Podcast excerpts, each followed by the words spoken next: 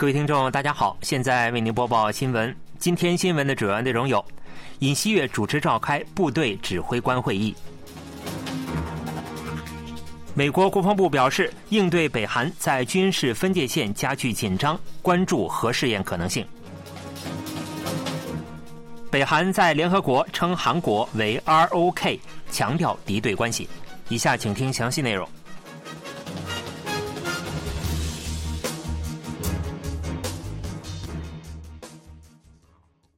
韩国总统尹锡悦继中央统合防卫会议之后，接连主持召开部队指挥官会议，强调我们对自由民主主义和市场经济体制的信念就是安保。尹锡悦表示，为了让国民安心并专注于工作，检阅军事应对态势，于一月三十一日下午在青瓦台迎宾馆主持召开部队指挥官会议。他说：“北韩将我们划定为交战对象国和主要敌人，试图造成国民不安和国论分裂。希望军队各指挥官们以坚定的国家观和安保观进行精神武装，尤其在国会选举即将来临之际，为应对可能来自北韩的多种挑衅，根据各种挑衅情况拟定严密的应对计划，并通过压倒性的应对力量打消北韩的挑衅意志。”尹锡悦还表示，我们必须彻底应对包括散布虚假信息及假新闻等以韩国国家重要设施为目标的扰乱活动的可能性。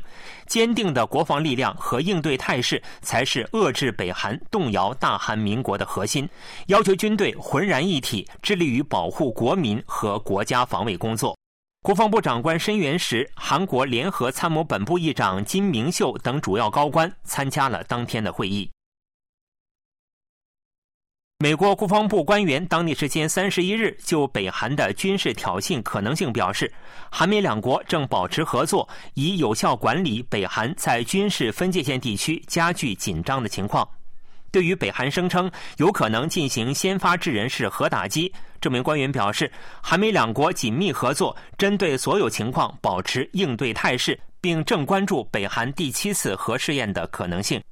美国国防部负责太空政策的首席副助理部长维平纳朗当天在接受韩联社的书面采访时，就北韩近期频频挑衅导致对韩半岛武力冲突的担忧升温的问题，做出了上述回答。纳朗强调，北韩必须认识到，比起加剧核与军事危险，缓解紧张更符合其利益。纳朗还就韩美两国针对北韩对南威胁的管理方案表示，这其中包括了加强通过防止军事冲突、透明度、降低风险措施等手段来管理并缓解军事紧张的方案。纳朗表示，我们正在监视北韩进行第七次核试验的可能性。进一步的核试验意味着北韩体制正做出不负责任的行为，将导致地区稳定倒退。北韩声称有可能进行先发制人式的核打击，对此，纳朗强烈警告说：“我们持续表明，若金正恩政权使用核武器，将面临极为严重的后果。金正恩政权在使用核武器后仍然能够延续的可能性是不存在的。”自北韩将南北关系定义为敌对的两国，根本性调整对南路线后。在国际多边场合中，对韩国的称呼也发生了变化。当地时间三十一日，联合国裁军会议速记显示，前一天在联合国日内瓦办事处举行的裁军会议一般性辩论上，北韩常驻联合国代表代理方光赫称韩国为 ROK。当天，各国纷纷要求北韩停止核开发和导弹挑衅。方光赫在行使发言权时使用了这一称呼。此前，北韩代表处的官员均称韩国为 “SK”，即 South Korea 的缩略语。北韩首次改变称呼是在去年七月，当时北韩劳动党副部长金宇正称韩国为“大韩民国”。分析指出，此举体现出北韩决心使用不带同族色彩的称呼。方光赫表示，新年伊始，U.S. 和 ROK 实施了一系列联合演习，对北韩施加军事威胁。美国及其附属国肆意妄为的对朝对决煽动达到了史无前例的极端高度。战争这个词已不再是抽象的概念而是正在靠近的现实。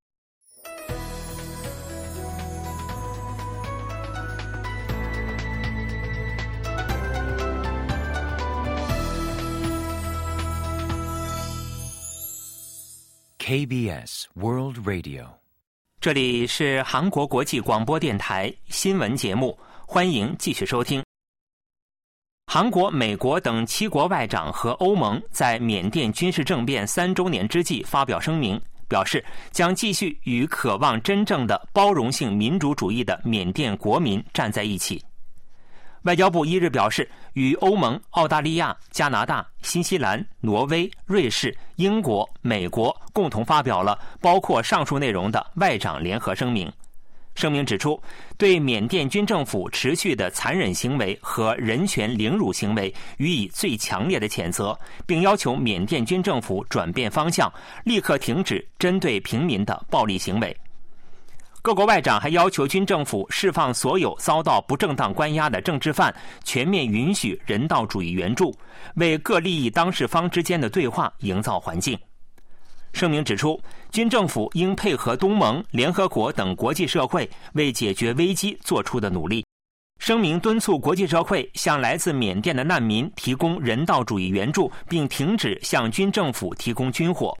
缅甸军政府于二零二一年二月发动政变，推翻了国家顾问昂山素季领导的缅甸全国民主联盟政权，并持续暴力镇压反对势力。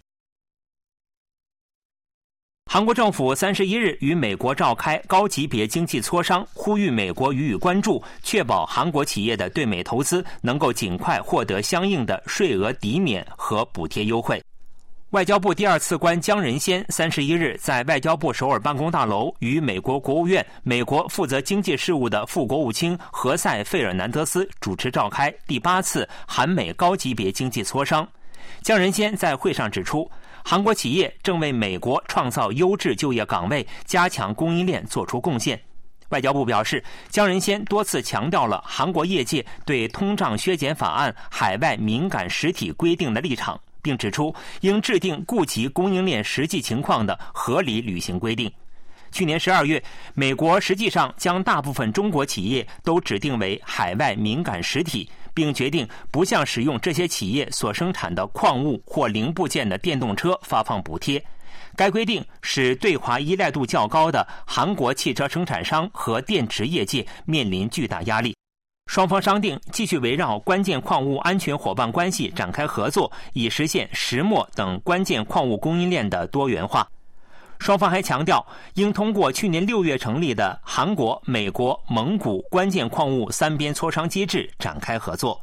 另外，双方评估了两国驻外使领馆预警系统联动示范项目的运行现状，并讨论了去年八月戴维营韩美日首脑会谈上达成协议的三国供应链合作推进履行方案。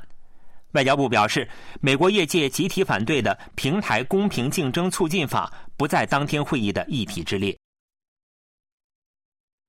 美国半导体业界日前表示，为阻止韩国和日本等同盟国家企业向中国出售用于生产尖端半导体所需设备，美国政府必须将目前的独自出口管制扩大到多边范围。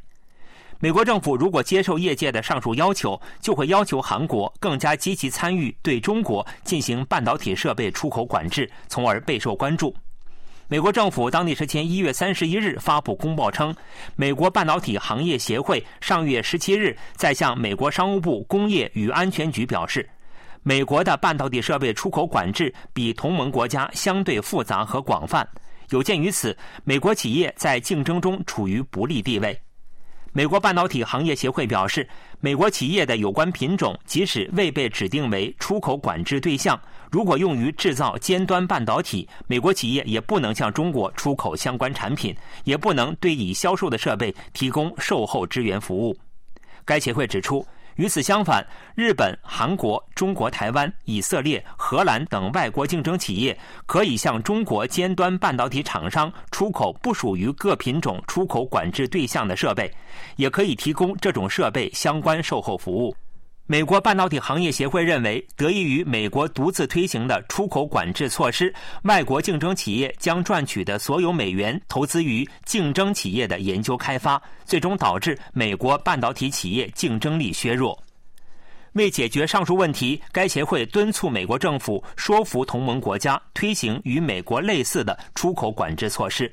提议美国与其他半导体设备制造国家管控同一品种、制定相同许可程序的多边出口管制方案。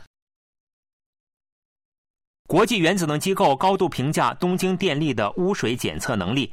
韩国原子力安全委员会辐射防灾局长金成奎三十一日在书面简报中表示，国际原子能机构当地时间三十日公开了污水和海洋环境验证监测报告和污水排放启动后监测小组的首次访日工作报告。报告显示，污水分析采用了二零二二年十月从污水储存罐中采集的样本。国际原子能机构、东京电力和韩国原子力安全技术院的分析值呈现较高的一致性。另外，国际原子能机构、韩国、日本的六家分析机构参加了海洋环境分析，结果显示日本的分析值具有可信性。国际原子能机构监测小组将于今年春天再次访问日本。新闻播送完了，是由于海峰为您播报的，感谢各位收听。